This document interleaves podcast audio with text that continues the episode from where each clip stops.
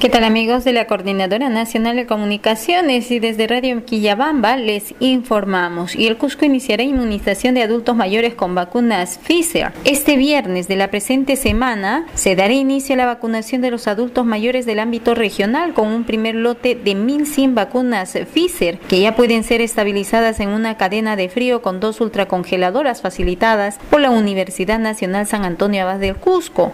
Al respecto, el gerente regional de salud Juan Alberto Pelucín Rusimán, precisó que los primeros en ser inmunizados serán las personas que se encuentran en el Centro Gerontológico de Recoleta, en la ciudad imperial, así como los beneficiarios de pensión 65. El funcionario dijo que en esta primera etapa se espera la inmunización de 22 mil adultos mayores de 80 años y posteriormente de otras 160 mil personas mayores de 60 años. Para este fin se utilizarán los padrones de la Seguridad Social del Seguro Integral de Salud, los programas sociales para adultos mayores, entre otros. También se proyecta el uso de locales debidamente acondicionados para citar previamente a los adultos que puedan movilizarse para ser inoculados. Es cuanto informamos desde Radio Quillabamba, Marilyn Zamora, para la Coordinadora Nacional de Comunicaciones.